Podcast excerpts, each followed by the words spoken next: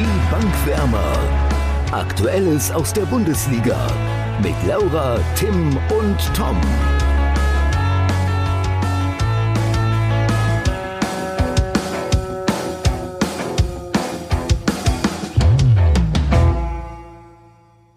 Eine englische Woche vor der Brust und deshalb keine Zeit für geistreiche Willkommenssprüche. Also, moin an alle Zuhörer und natürlich auch an Laura und Tim. Moin. Moin. Ja, Tom, dann wart mal nicht so lange und leg mal direkt los, würde ich sagen. Ja, womit denn? Mit dem Topspiel. Was war unser Topspiel? Äh, Bayern gegen Leipzig. Äh, wie sicher jeder weiß, ist das Spiel 3 zu 3 ausgegangen. Und jetzt müsste sich einmal Tim bitten, kurz zu sagen, wer denn jetzt das Tippspiel gewonnen hat von uns. Ach ja, da war ja auch noch was. ähm, ja, es war ja ein ausgeglichener äh, Spielstand. Alle hatten drei Punkte. Somit haben wir jetzt wieder einen Tabellenführer. Das Spiel ging ja, wie Tom schon gesagt hat, 3-3 aus. Äh, Laura hat 1 zu 2 für Leipzig getippt. Ich habe 4 zu 2 für Bayern getippt und Tom hat 1 zu 1 getippt. Dazu muss man sagen, dass ich ja eigentlich auch unentschieden tippen wollte. Also von daher, naja, sei es dahingestellt. Hättest ja machen Tom, können. Tom bekommt den Punkt äh, und führt somit jetzt die Tabelle an. Aber wir tippen heute ja gleich zwei Spiele. Das heißt, nächste Woche könnten wir vielleicht sogar gleich einen neuen Tabellenführer haben. Ja, genau, denn es steht ja, wie gesagt, eine englische Woche an und deshalb werden wir jetzt erstmal über den nächsten, also über den vergangenen Spieltag sprechen, dann über den nächsten und später dann noch über den zwölften Spieltag müsste es dann sein, glaube ich, genau. Ja. Ähm, aber Tim, ganz kurz dazu, du hättest ja auch einfach 2-2 tippen können oder 3-3 und zack, hättest du gewonnen. Ja. Also jetzt wie, hier wie sagst du alles immer, darauf schieben, finde ich schwach. Komm zum Punkt. Äh, erzähl ja, noch ein bisschen also, was zum Spiel. ja, ähm, also man hat ich würde sagen, mal in der Anfangsphase sehr gut gesehen, dass Nagelsmann seine Mannschaft taktisch sehr gut eingestellt hat. Ähm, ich finde, sie haben es sehr gut gemacht, sind früh angelaufen und waren vor allem bei Kontern gefährlich. Äh, aus einem solchen resultierte ja auch das 1-0 durch den Kunku, wo Neuer für mich einen Torwartfehler begeht, weil er zu ungestüm rauskommt. Wenn er den Ball hat, macht das super, wenn nicht, ist es ein Fehler. Deshalb ein bisschen ärgerlich, aber ich würde sagen, zu dem Zeitpunkt auf jeden Fall verdient, weil äh, Leipzig einfach gefährlicher war als die Bayern. Ähm, ja, das Tor hat dann Bayern so ein bisschen ins Spiel geholt. Die wurden danach ein bisschen dominanter und Leipzig hat sich weiter zurückgezogen, woraufhin Bayern dann ja auch die Partie gedreht hat, innerhalb von fünf Minuten, glaube ich. Und plötzlich musste Leipzig wieder und dann haben, sind sie auch wieder gekommen und haben, glaube ich, auch wieder direkt schnell das 2-2 gemacht, was auch dann der Halbzeitstand war. Und ähm, dann in der zweiten Halbzeit ging es ähnlich interessant weiter. Es war generell, finde ich, ein sehr, sehr gutes Fußballspiel auf hohem Niveau. Die Defensivreihen waren nicht auf dem höchsten Niveau, muss man dazu sagen, aber ähm, spielerisch war es trotzdem echt schön anzusehen.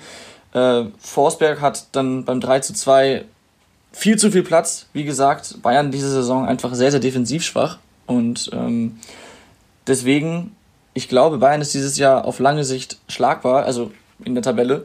Und ähm, ja, so stark die Offensive da ist, so anfällig sind sie in der Defensive. Und wenn Leipzig und vor allem Dortmund und Co. Konstanz reinbekommen, dann wird es eine richtig spannende Saison. Ja, und dann nach dem 3-2 hat man, finde ich, ein bisschen gemerkt, dass Leipzig die Puste ausgeht nach dem Champions League-Spiel. Ähm, standen dann tief drin. Bayern macht das 3 3 und drückt sogar auf den Siegtreffer. Von daher mit, mit Pech fällt am Ende noch einer ein. Ich glaube, Musiala hatte noch eine Riesenchance am Ende, wo er den Ball nicht richtig trifft.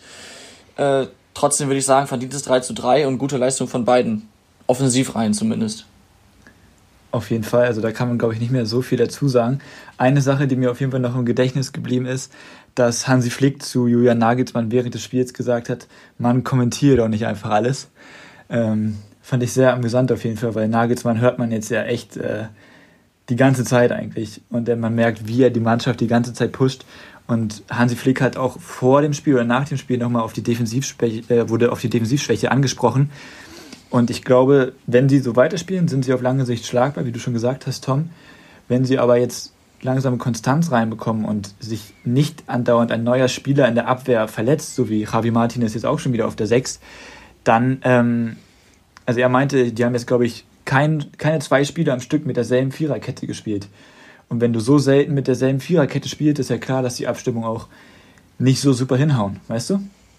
Ähm, da muss man sie ein bisschen in Schutz nehmen, finde ich.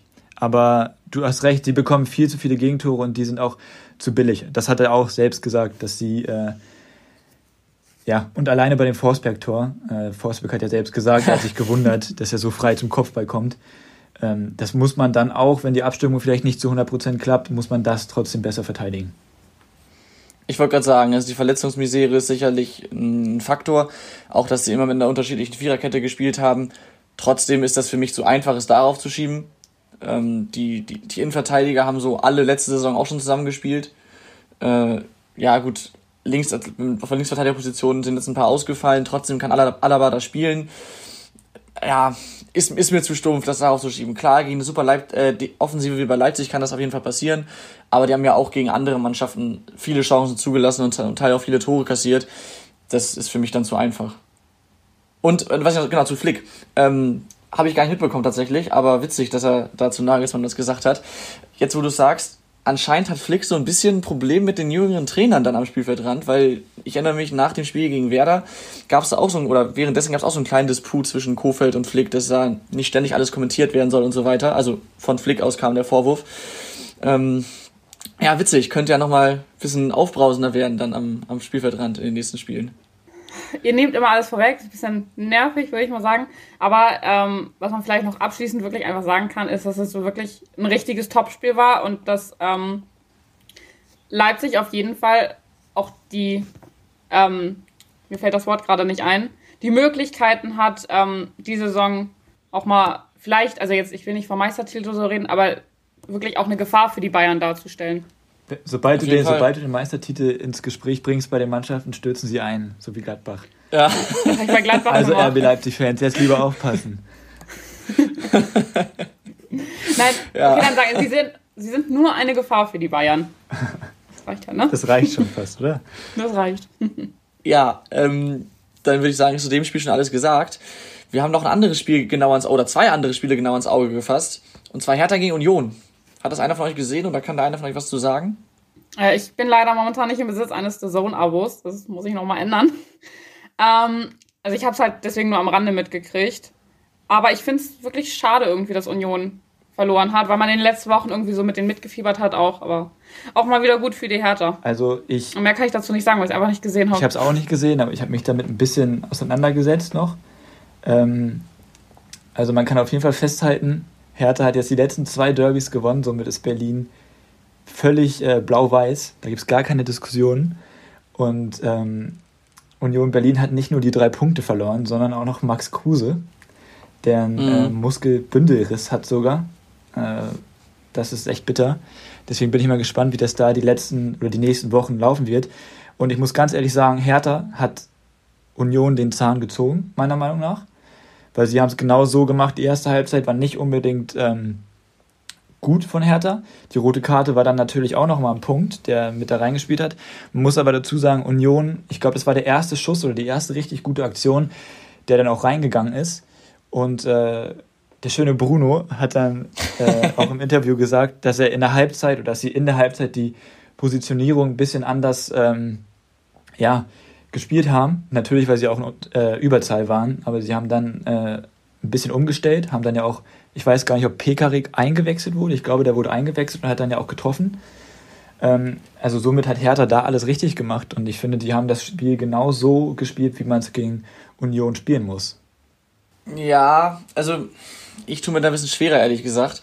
Also klar, Union macht das Einzelne mit dem ersten Torschuss, das war aber trotzdem nicht unverdient, weil sie bis dato, das habe ich jetzt, ich habe auch nicht das ganze Spiel gesehen, sondern mir Highlights angeguckt und mich generell ein bisschen drumherum informiert, weil sie bis dato wohl auch eher die ja, bessere Mannschaft waren. Dann kam ja recht schnell schon die rote Karte für Andrich, die es meiner Meinung nach völlig zurecht gab. Ich glaube, da gibt es auch keine zwei Meinungen. Und in der Folge war natürlich Union dann gezwungen zu verteidigen, was sie in der ersten Halbzeit auch gut gemacht haben. Da ist Hertha ziemlich wenig eingefallen. Und deswegen fand ich, zur Halbzeit ging das 1-0 insgesamt schon noch in Ordnung dann, du sagst es, zweite Halbzeit gab es eine Steigerung der Hertha. Trotzdem, finde ich, hat Hertha das Spiel vor allem gewonnen, weil neben Andrich mit seiner roten Karte noch zwei weitere Unioner der Hertha auf die Sprünge geholfen haben. Einmal nämlich Lute, der den Schuss von Kunja Form 1-1 so, so abwehrt, dass Pekarik nur noch einschieben muss oder den Ball direkt vor die Füße bekommt. Den kann er und muss er anders abwehren. Ähm, außerdem hat Lute dann vor dem 2-1 einen Fehlpass gespielt. Dann kann man trotzdem noch das Gegentor verhindern, aber hätte er den Ball vernünftig gespielt, dann wäre es gar nicht erst zu diesem doch recht schnellen Gegenstoß der, ähm, der blau-weißen Berliner gekommen. Ähm, und dann nochmal dazu, dass das 2-1 hat Ryerson unglücklich abgefälscht, ist halt Pech, kann nichts für. Das 3-1 wiederum hat Ryerson, Piatek oder Piontek, wie auch immer, unfreiwillig vorgelegt. Also Hertha hatte da schon ein bisschen Glück, meinetwegen Glück des Tüchtigen, aber so richtig überzeugend war es trotzdem nicht. Das würde ich so überhaupt nicht sagen. Also ich finde die zweite Halbzeit, ich habe das Spiel wie gesagt nicht komplett gesehen, aber ich habe äh, die erste Halbzeit komplett verpasst, aber anscheinend habe ich da nicht so viel verpennt. Ähm, also die rote Karte ist natürlich immer ein Faktor, ist ganz klar, aber ich finde, so wie Hertha in der zweiten Halbzeit gespielt hat und wie sie umgestellt haben, war das richtig, richtig, richtig stark. Und da hat Union, oder da hätte Union auch mit elf Spielern, ähm, da kann man jetzt nur spekulieren, äh, ja, keine Chance gehabt. Und ich finde das jetzt zu leicht, dass auf diese ähm, Kleinigkeiten, also klar, sieht Lute da unglücklich aus, trotzdem sieht er den Ball auch erst sehr, sehr spät bei dem äh, Schuss und lässt ihn dann halt erst klatschen. Ist es unglücklich? Ja, aber das ist zu leicht zu sagen, dass ähm, ja, Hertha nur Glück hatte. Weil Hertha war in der zweiten Halbzeit richtig, richtig gut. Und ich bin gespannt, ob die jetzt endlich mal in Aufschwung kommen, weil ich traue es denen auf jeden Fall zu. Ja, also, sorry, das war jetzt nicht nur Glück, aber ich fand jetzt auch nicht, dass sie richtig, richtig gut waren. Also ich fand es noch lange nicht überzeugend und den Ansprüchen noch mhm. nicht ganz Hast gerecht. du die zweite Halbzeit gesehen? Ich habe mir, wie gesagt, ich habe nicht das ganze Spiel gesehen, ich habe mir die Highlights angeguckt und äh, auch sonst ein bisschen mir ein paar Sachen dazu angehört und dann und durchgelesen und so weiter. Und ja, es, es, war, es, war, es war okay bis gut, aber ich fand es nicht so mega stark. Ähm, trotzdem glaube ich aber, dass so ein Sieg im Derby auf jeden Fall ein Startschuss sein kann, dass die Hertha jetzt mal so langsam nach oben schaut. Glaubt ihr denn im Umkehrschluss auch, dass jetzt, ich meine, Union ist momentan sehr, sehr gut für Union. Glaubt ihr denn, dass jetzt so eine Niederlage im Derby dann auch praktisch rückschließend wirken kann, dass sie halt jetzt wieder schlechter werden? Nein, also das hat für mich damit nichts zu tun. Also klar war es ärgerlich, aber die spielen bisher eine super Saison und wenn, also wenn sie jetzt demnächst einbrechen sollten, bin ich mir trotzdem zu 100% sicher, dass es nicht daran liegt, dass sie jetzt das Derby verloren haben, weil sie zum einen von den Fans danach direkt sehr positiv empfangen wurden und ähm, da hat, haben, ich weiß nicht, ob es Fischer war oder ähm, irgendwer sonst, hat auf jeden Fall ein Unioner gesagt, dass es so ein bisschen Balsam auf die, auf die Wunden waren dass sie direkt so positiv empfangen wurden. Und sie wissen ja genau, was sie bisher für eine Saison spielen. Von daher, klar, es war jetzt eine Niederlage im vielleicht wichtigsten Spiel der Saison gegen den großen Rivalen, aber trotzdem ist es nur eine Niederlage. Viel bitterer, glaube ich, ist eher die Verletzung von Kruse, der ja auf jeden Fall ein Schlüsselspieler ist. Und jetzt wird man in den nächsten Wochen sehen, wie gut sie denn ohne ihn sind. Also ich befürchte fast, auch wenn ich das denen jetzt echt gönne, dass die Saison fast schon so weiterläuft, dass sie schon einbrechen werden. Ähm, also ich würde mich zumindest nicht wundern weil, Tom, du hast ja gesagt, also die waren zwar nicht nur Max Kruse, äh, Union Berlin, aber schon sehr, sehr viel mhm. Max Kruse. Und ich glaube, das könnte schon echt Probleme geben. Und ich glaube, die Derby-Niederlage könnte trotzdem auch ein Bruch sein in einer Saison, auf jeden Fall zu 100 Prozent. Aber wie, äh, die Fans haben erstens ein gutes Signal gesendet und auch der Verein, weil die haben jetzt heute, am Dienstag, glaube ich, oder gestern, weiß ich nicht genau, den Vertrag mit dem Trainer noch verlängert, was natürlich auch ein positives Signal ist. Ja. Ja, ich bin gespannt. Also wie gesagt, ich kann mir auch vorstellen, dass sie einbrechen, aber dann würde ich es nicht auf diese Niederlage zurückführen, sondern ist es einfach, liegt einfach daran, dass Union diese Leistung, die sie bisher gezeigt haben, nicht konstant über eine Saison bringen kann. Das ist völlig klar. Und das würde ich dann nicht auf eine Niederlage schieben. Aber gut. Weiß Bis, man nicht. Bitte? Schwierig. Ja, müssen wir abwarten. Schwierig, weiß man nicht, finde ich. Ja. Stichwort Max Kruse. Können wir noch über ein anderes Spiel sprechen. Und zwar hat der vielleicht sogar gefehlt. Nämlich Werder gegen Stuttgart.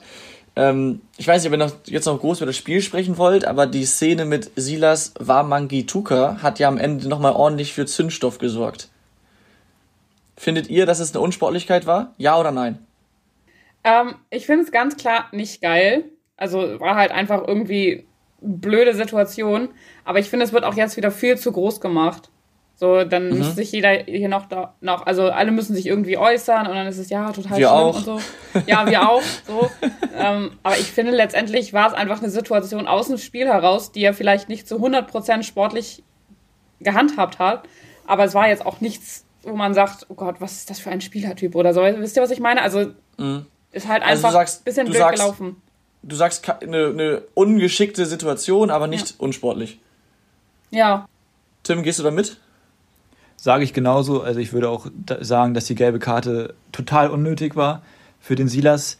Ähm, weil, Warte, dass, er die, also, dass, er, dass der Schiri die gegeben hat oder was meinst du? Ja, genau, also dass er dafür okay, die gelbe ja. Karte gesehen hat. Ich habe auch einen Kommentar gelesen vom Kicker, dass es ungerechtfertigt ist und nicht unbedingt nach Regelwerk ist, diese Karte.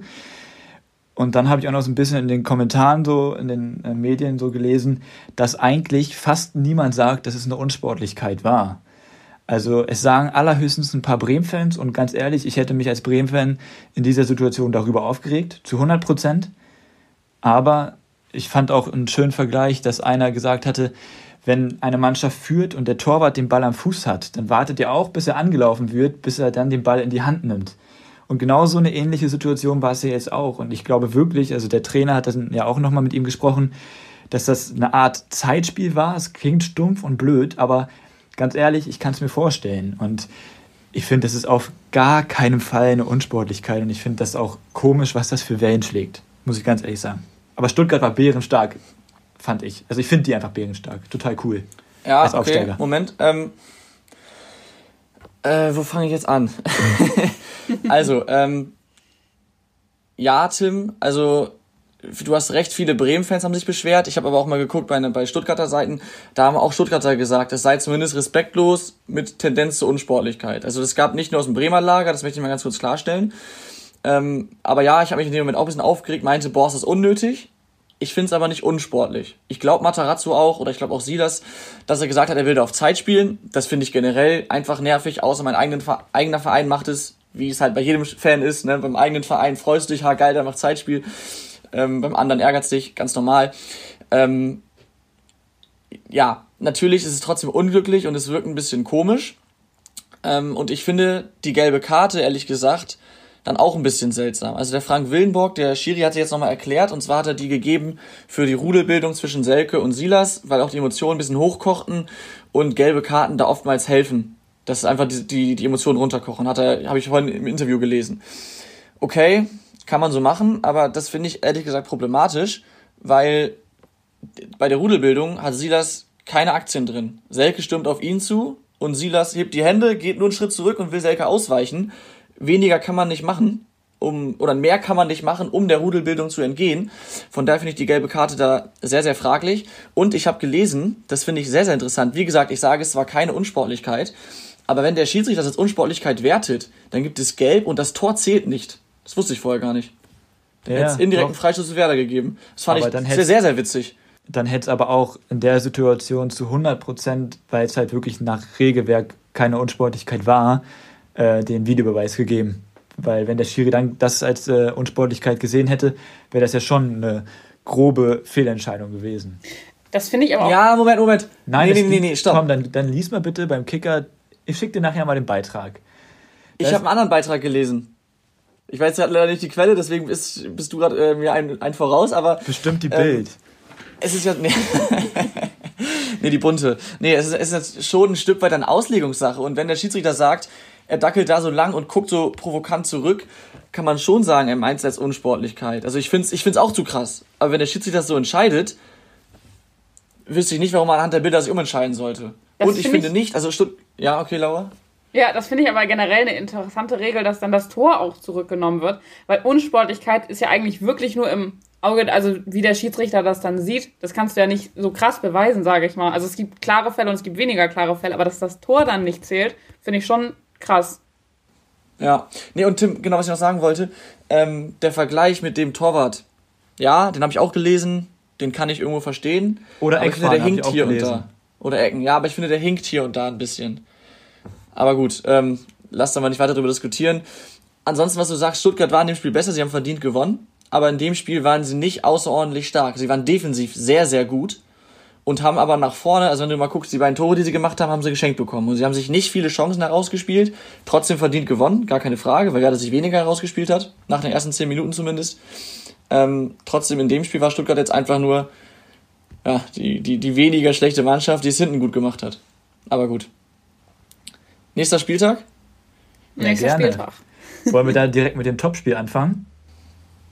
Ausnahmsweise, ja. Okay, ähm, da haben wir uns ja für das Topspiel Gladbach gegen die Hertha entschieden. Ähm, ich würde sagen, bevor wir über das Spiel sprechen, ähm, tippen wir einfach mal. Und äh, Laura, magst du mir mal deinen Tipp verraten? Ja, ganz überraschend tippe ich auf Gladbach 3-1. Ach, fuck. Alles klar, ist notiert. Ich darf immer anfangen. Ich glaube, das ist echt ein Vorteil. Also ich fange häufig an. Das ist sehr gut.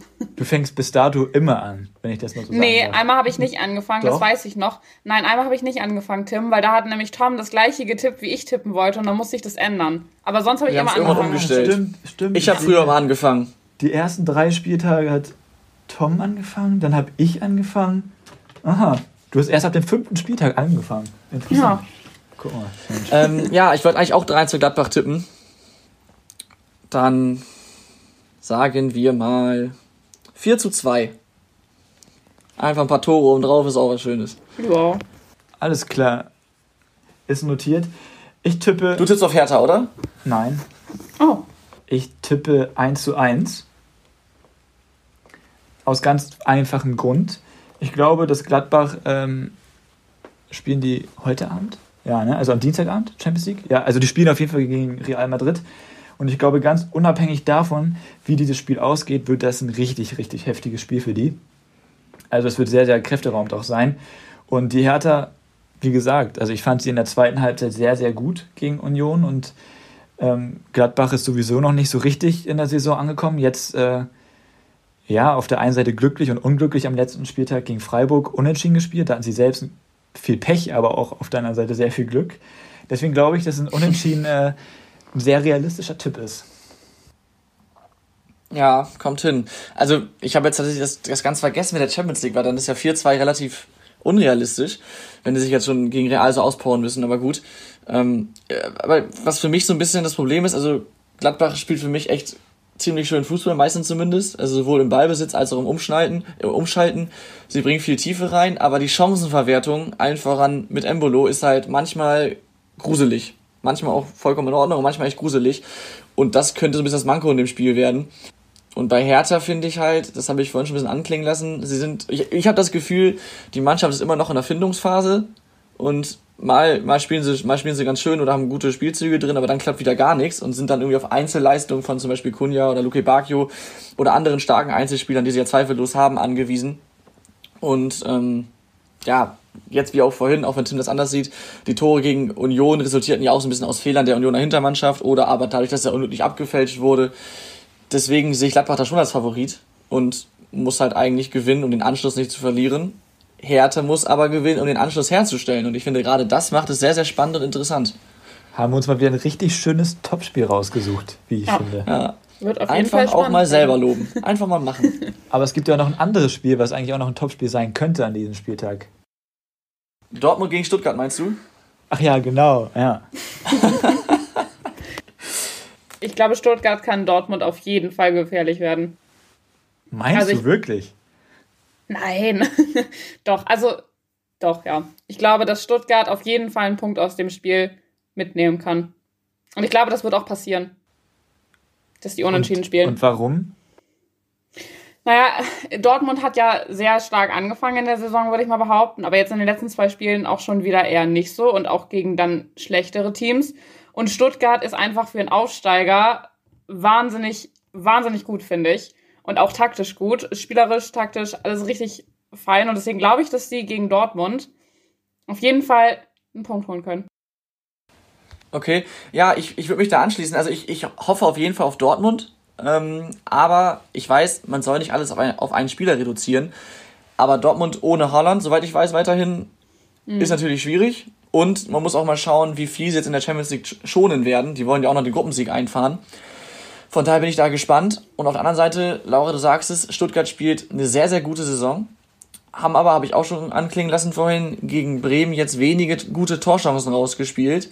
Beide Tore geschenkt bekommen, waren dafür aber defensiv sehr, sehr stabil. Und ich glaube, diese defensive Stabilität ist der Schlüssel zum Erfolg gegen den BVB. Wenn du den BVB so die Spielfreude nimmst und dann selbst mit Kontern zum Torerfolg kommst, was ja mit Spielern wie Wamangi, Tuka oder Kulibali auf jeden Fall möglich ist, dann ist einiges drin für Stuttgart. Auch wenn ich natürlich auf Dortmund hoffe, wegen einer spannenden Meisterschaft. Ähm, und so oder so, wenn sich Dortmund in einen rausspielt, hat Stuttgart keine Chance. Also Ja. ich, ich sehe das grundlegend erstmal ähnlich wie ihr. Also Stuttgart hat natürlich Chancen, ist ganz klar. Ähm, aber ich sage es, wie es ist. Ich glaube, Dortmund wird die richtig putzen. Einfach aus dem Grund, ähm, weil Stuttgart nicht so spielt wie jetzt zum Beispiel Köln, die sich nur hinten reinstellen, die spielen in Dortmund, ne? Mhm, ja. Ja.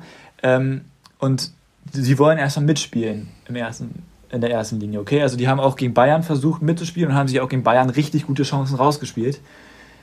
Aber sowas kommt Dortmund halt meistens entgegen. Und nicht nur bei Dortmund fehlt der Top-Torjäger mit Haaland, sondern auch bei Stuttgart mit Gonzales, der bei Stuttgart auch einiges reißt, der auch wirklich überragend ist, das muss man mal so deutlich sagen.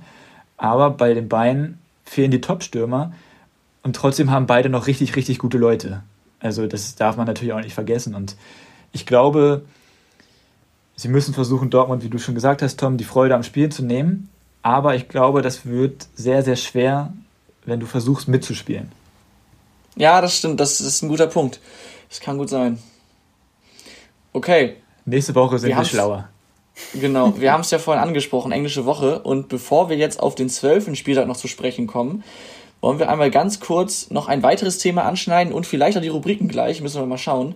Aber erstmal die Verlegung der Pokalspiele bei Bayern und Leverkusen. Deren Spiele wurden jetzt in den Januar verschoben, vom eigentlich 23. Dezember. Und da gibt es gerade so ein bisschen hitzige Diskussionen und Redebedarf. Tim, was denkst du denn? Hast du mich jetzt gerade angesprochen? Ja, aber Laura kann auch erst achso. auch gern. Also ja, Laura, wenn du willst, kannst du sonst ganz kurz anfangen. Ja, ich muss sagen, ich habe dazu jetzt nicht so krass viel gelesen. Ich habe da aber eine eigene Meinung zu. Also ich fand das, also einmal finde ich den 23. ist schon irgendwie blöd, dass da jetzt noch DFB-Pokal ist, geht aber diese Saison nicht anders. Und damals bei Bayern fand ich das total blöd, dass sie das Spiel verschoben haben, ähm, weil ich irgendwie das Gefühl hatte, dass der DFB Bayern bevorzugt. Ähm, nicht nur in dem Punkt, sondern grundsätzlich. Und das fand ich, oder finde ich auch immer noch, total blöd. Ich kann es aber verstehen. Ähm, aber es ist ja, also als ähm, Grund wurde ja genannt, dass Bayern einfach so einen hohen Spiel, also so viele Spiele hat. Aber das haben ja ganz viele andere Mannschaften auch. Muss man ja ganz ehrlich sagen. Und deswegen fand ich es blöd. Ähm, wie gesagt, ich weiß jetzt nicht, wie sich da jetzt zu geäußert wurde, aber ich finde es auch bei Leverkusen irgendwie blöd, weil ich finde, Wettbewerbsverzerrung ist jetzt zu krass gesagt, aber ich finde es einfach blöd, wenn manche Mannschaften äh, die Spiele jetzt noch verschieben, weil eine zu hohe Spielbelastung ist. Aber das ist bei Gladbach, Dortmund und Leipzig genauso. Also es ist das Gleiche. Und ich verstehe nicht, warum jetzt Bayern und Leverkusen äh, da die Spiele jetzt in den Januar gelegt kriegen, die anderen aber nicht. Also dann hätte man es von vornherein anders machen müssen. Ja, die, äh, die Grundannahme ist da ja, dass, dass Bayern noch ähm, das, das Finalturnier der Champions League im August oder jetzt im Sommer generell hatte. August war das, glaube ich, ne? Und deswegen mhm. halt sehr, sehr wenig Pause. Klar kann man jetzt sagen, oh, Bayern wird da bevorzugt. Aber Bayern hatte da einfach auch extrem viele Spiele oder noch viele Spiele und hatte halt eben nur eine kurze Pause. Von daher kann ich es irgendwo schon verstehen. Ja, aber ganz kurz, ähm, Leipzig war ja auch noch im Halbfinale. Ich wollte gerade also, sagen, aber dann Bayern hat ja einen Antrag gestellt, dann muss Leipzig auch einen Antrag stellen. So, ich denke mal, wenn Leipzig einen Antrag gestellt hätte, dann der wäre abgelehnt worden. Dann wäre ich aber auch ausgetickt, das kannst du mir glauben. Aber wenn sie den Antrag nicht stellen, kann Bayern da am wenigsten für. Und ähm, Leverkusen hat ja auch diesen Antrag gestellt, weil die auch die Finalrunde in der Europa League gespielt haben. Ähm, okay, kann man so sagen. Die sind allerdings schon im Viertelfinale rausgeflogen. Leipzig kam bis ins Halbfinale und Bayern hat das Finale gewonnen. Das heißt, da hatte Bayern nochmal zwei Spiele mehr als Leverkusen. Und ähm, dann gab es ja da diese Aussagen von Eberl und Völler. Eberl hatte kritisiert oder hatte Leverkusen kritisiert, dass auch Gladbach aktuell eine hohe Belastung habe, sich aber nicht beschweren würde. Das finde ich sehr, sehr unglücklich, weil Leverkusen hat, wie gesagt, die gleiche Belastung, aber hatte trotzdem noch dieses Finalturnier in, bei Europa League auch in Lissabon? Weiß ich gerade gar nicht. Jedenfalls Nee, das ähm, war hier in Deutschland. Die auch das, das war in Köln, oder nicht? Ja. Ach ja, stimmt, stimmt. Klar, stimmt. Genau, da hatten die halt auch das Problem und auch weniger Pause. Trotzdem finde ich es nicht richtig, dass Völler dann die Belastung seiner Mannschaft, also von Leverkusen, auf eine Stufe mit Leipzig und Bayern setzt, weil Leverkusen halt dann doch einfach weniger Spiele hatte und auch länger Pause hatte. Im Großen und Ganzen finde ich die Verlegung von Bayern okay. Ähm, Lever Leverkusen finde ich meinetwegen auch akzeptabel, es ist trotzdem Unterschied, den man herausstellen sollte.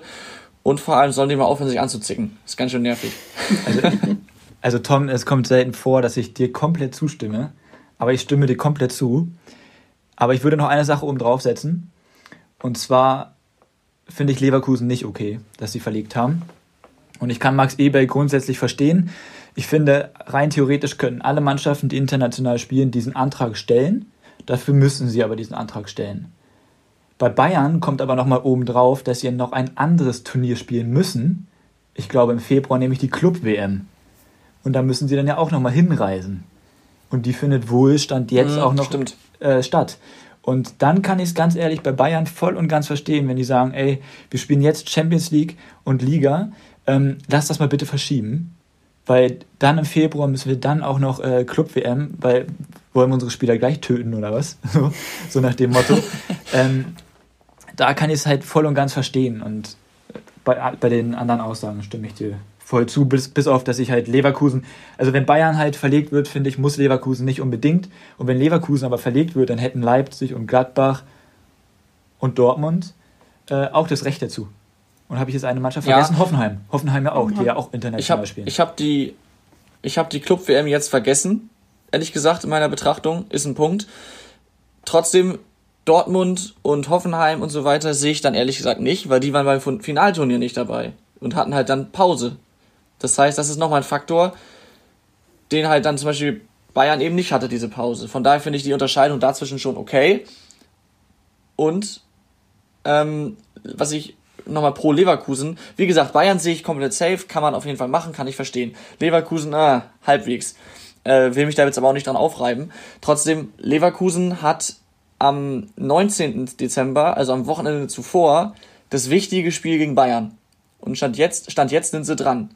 Und dass sie dann natürlich ungern irgendwie vielleicht Spieler schonen müssen, oder so- also was heißt schon, aber halt, dass sie ein bisschen aufpassen müssen, dass sie im Pokal noch weiterkommen, kann ich schon verstehen, weil sonst hätte Bayern den Vorteil in diesem Pokalspiel, äh, in dem, in dem Spiel gegen Leverkusen, weil sie unter der Woche kein Pokal mehr spielen müssen.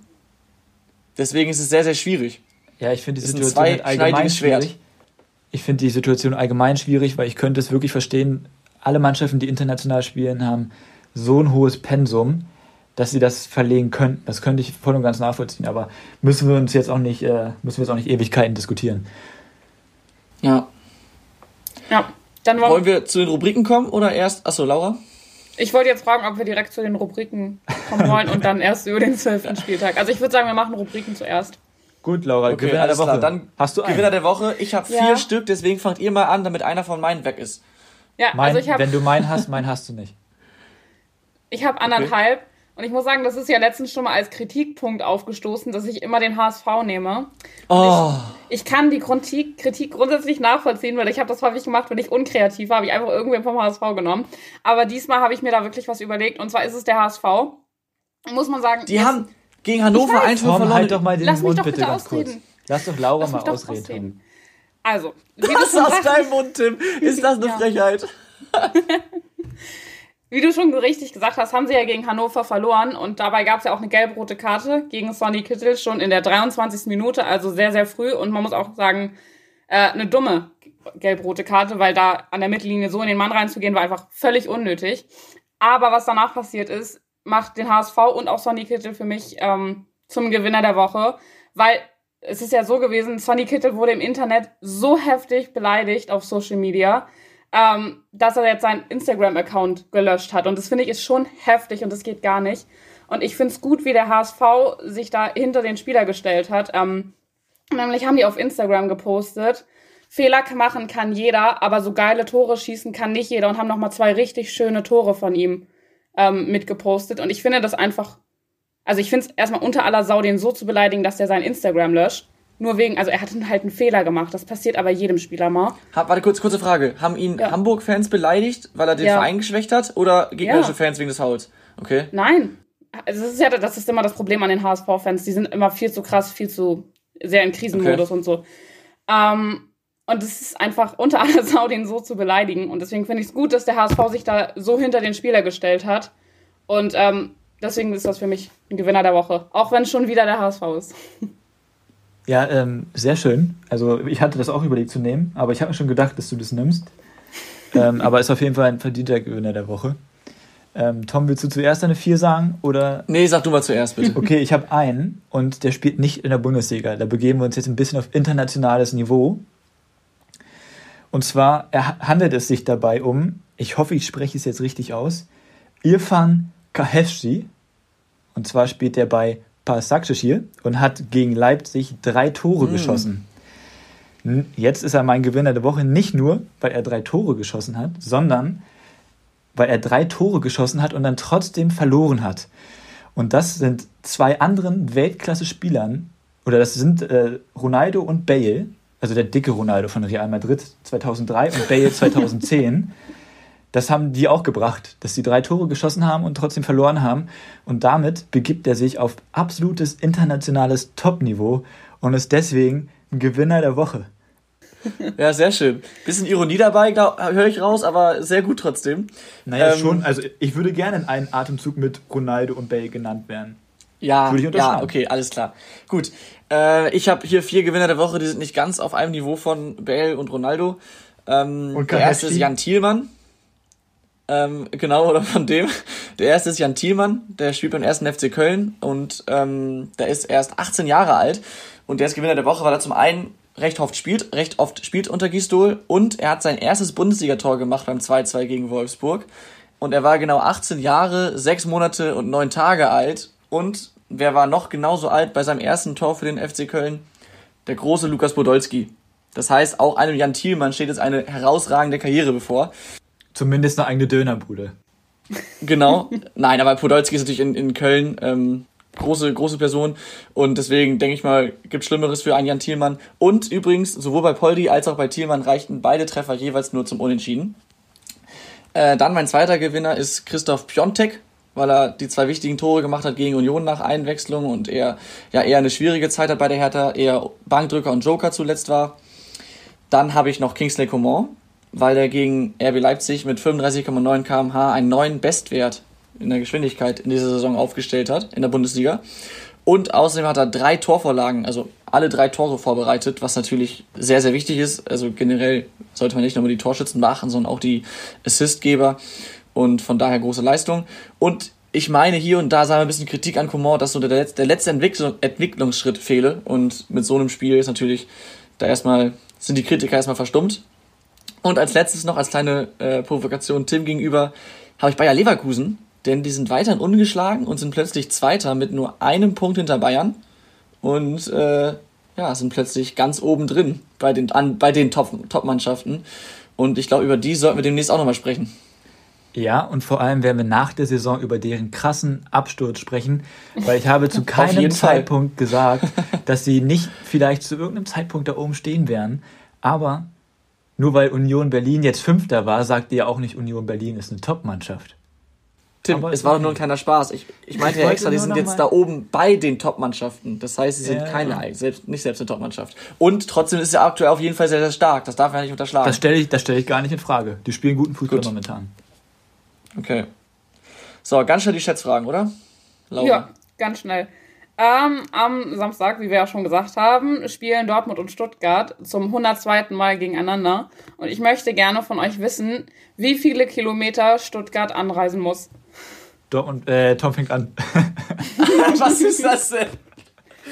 Nitte, du hast letztes Mal gewonnen, deswegen fängst du an. Den Grund hast du auch schon mal genannt. Nee, Tom, du bist der Rekordhalter hier. Du gewinnst jedes Mal, also komm, fang an. Fang, fang einfach an, Tom, bevor ich jetzt streitet. Oh, Stuttgart, Dortmund. Ey, ich gar nicht einschätzen. Ich kann es auch überhaupt nicht einschätzen, ne? Ich überlege gerade, ich habe ja auch keine Karte irgendwo hin. Sagen wir 300 Kilometer. Mhm. Ah, ich sag, ich sag, ah, das ist sind, zu wenig. Es sind sicher, ich hätte weniger gesagt. Okay. Ja, sind der sind, sind, sind viel zu wenig, sind viel zu wenig. Hätte das irritiert. ich sag mal 250 Kilometer. Ja, dann brauche ich das mir doch nicht ausschreiben und ausrechnen, dann hat ganz klar Tom gewonnen. Was sind nämlich 424,1 Kilometer. Ich sag ja zu wenig. Ich hatte nicht umsonst Erdkunde LK. Ich hatte auch Erdkunde LK. Ja, okay, lass mich mal schnell weitermachen. Und zwar steht Robert Lewandowski am Wochenende vor seinem 200. Bundesligaspiel. Und äh, ganz klassische Frage, wie viele Tore hat er in seinen jetzt 199 Bundesligaspielen erzielt? Tim fängt an. Puh. Schade, ey. Dann hat Tom wieder nach der zweiten Frage direkt gewonnen, wa? ähm, ich habe aber diesmal auch eine Stichfrage. Also wie viele hat er gemacht? Wie viele Spiele nochmal? 199. Er steht jetzt, also am Wochenende ist sein 200. Oha. Ähm, ich glaube, er hat 126 Tore gemacht. Mhm. Das ist zu wenig. Jetzt, ich weiß, dass er, ich weiß, dass er Mann, Pizarro Kacke, natürlich überholt hat. aber ich weiß jetzt nicht, ob es jetzt irgendwie so was 176 oder doch eher Oh, Nein, nie im Leben. oh, ich sag 100, 143. Tom, das war richtig knapp. Also du hast auf jeden Fall gewonnen, weil es sind 174. Aber so 100, im 100 Ich wusste es doch. Ich wusste, dass es irgendwas mit 70 war. Ich war jetzt irritiert Ja. wegen Tim und hatte deshalb Angst, dass ich jetzt irgendwas mit 170 sage und dann vertue ich mich und bin dann falsch. Naja, gut, okay. Nehme ich mit. Ist ja eine ganz gute Quote von Lewandowski, wa? Ist eine gute Ja. Quote. So, äh, letzte Frage, äh, etwas unentscheidende Frage, aber du kannst ja noch einen Punkt für die Ehre holen, Tim. Und zwar, Manuel Priete hat die meist gelaufenen Kilometer in der Bundesliga ja, von Bielefeld. Wie viele Kilometer ist er gelaufen, also den Höchstwert? Sorry, aber die Fragen sind wirklich nicht gut. Insgesamt jetzt bisher? Nee, Oder an einem Spieltag? An einem Spieltag, deswegen sage ich Höchstwert. Sorry, aber die Fragen sind nicht gut. Wenn ich jetzt sage, du bist nicht gut, ist auch ein bisschen kindisch, aber ja, das ist eine Tatsache gerade. 14. 14 gelaufene. In einem Spiel war doch die Frage, oder? Dann bin ich falsch, dann sind es doch insgesamt. Entschuldigung. Habe ich mir das Okay, falsch nein, stopp. Nein, stopp, ist eingeloggt. Okay, wenn ich da ist jetzt auch drüber eingeloggt. nachdenke. Ja, wahrscheinlich, ähm, Ja, dann dann sag noch lass mal. mich kurz überlegen. Ähm, 130. Okay. Wie viele Spieltage sind gespielt? 10. Wir sind jetzt vor dem 11. Was, hat- was war deine Antwort, Tom? 130, glaube ich. Kacke. Ähm, 131,31. Okay, äh, ich bin euch ganz dankbar. Ich muss nämlich schon wieder nicht rechnen. Er ist nämlich 127 Nein. Kilometer gelaufen und deswegen hat wieder Tom gewonnen. Warum bin ich so Aber Laura, geil, dass du dachtest, Spiel- in 127 einem Kilometer in einem Spiel. Einfach mal machen. Einfach mal Er ist in machen. einem Spiel 127 Kilo, äh, 100, ja, 127 Kilometer gelaufen. War ein bisschen unterwegs. ich hatte diesmal sogar tatsächlich eine Stichfrage. Jetzt konnte ich die gar nicht stellen. Kannst du ja Ärgerlich. aufheben. Ich habe mal wieder 3-0 gewonnen.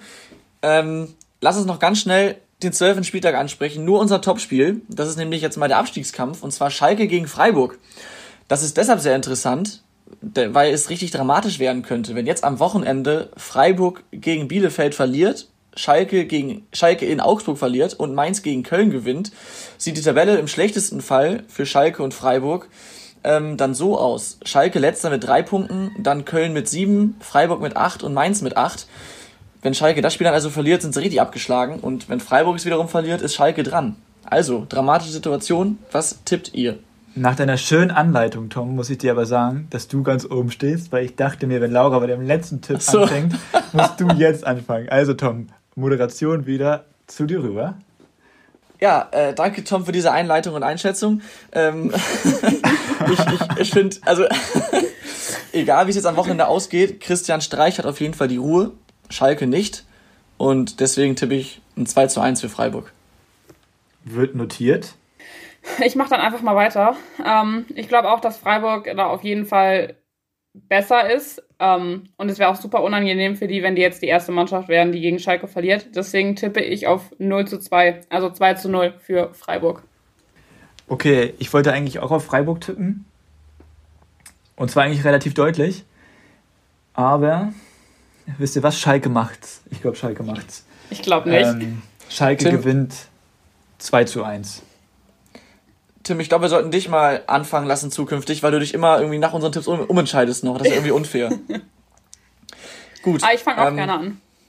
Dann würde ich sagen, wir gehen in zwei Stunden Champions League gucken und dann äh, viel Spaß dabei.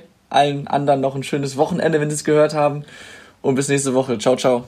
Und tippt ein bisschen besser als beim letzten Kicktipp-Spieltag. Aber das gilt Musst natürlich auch für uns sagen. alle. Das gilt für uns alle. Da waren alle sehr, sehr schlecht. Ganzen Samstag 0 Punkte, ey, ich glaub's. Alles klar. Okay, Ciao, ciao. Tschüss. Die Bankwärmer. Aktuelles aus der Bundesliga. Mit Laura, Tim und Tom.